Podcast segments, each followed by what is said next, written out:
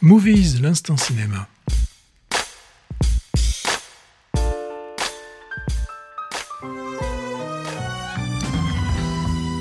Forcément, il fallait un petit hommage à, à la plus anglaise des artistes françaises ou, ou l'inverse, je ne sais pas, avec cette Jane B datant de 69, année érotique s'il en fut. Hein. Oui, c'est moi, Jane.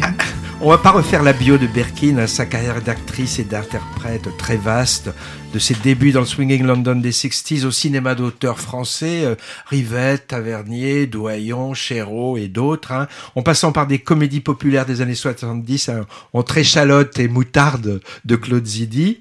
On rappelle deux déclarations d'amour cinématographiques qui lui ont été dédiées, d'Agnès Varda en 88, Jane B par Agnès V, et, le film hommage de sa fille sorti l'an dernier, Jane par Charlotte. J'ai aussi appris en regardant un peu sa bio, qu'elle a réalisé un, long métrage en 2007, curiosité un peu passée à l'as, hein. ça s'appelle Boxes, avec entre autres Piccoli, Géraldine Chaplin, euh, John Hurt et la toute jeune Adèle Exarchopoulos. Alors ce titre qu'on a entendu, la Jane B, on l'a pas passé par hasard.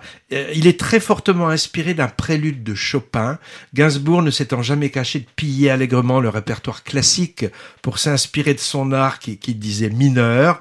Et là encore, c'est un autre clin d'œil à Anatomie d'une chute, puisqu'on y entend le jeune garçon jouer cette air au piano. Hein. Donc j'ai trouvé ça émouvant. C'est un, un, hommage fugace, un peu émouvant de Justine tiré à, à, Jane Birkin, mais, mais tout à fait fortuit et involontaire, puisque le film a été présenté à Cannes avant la disparition de Birkin. Tu n'as pas évoqué, euh, quand elle tourne avec Antonioni, euh, Blow Up. C'est ça, ouais. C'était dans les années 60. Hein. Mais c'était c'était ce que j'appelle la période Swinging London. Hein. C'était, mm. euh, euh, elle a été un peu découverte là. Bon, elle jouait un peu des connasses hein, quand même au début, non?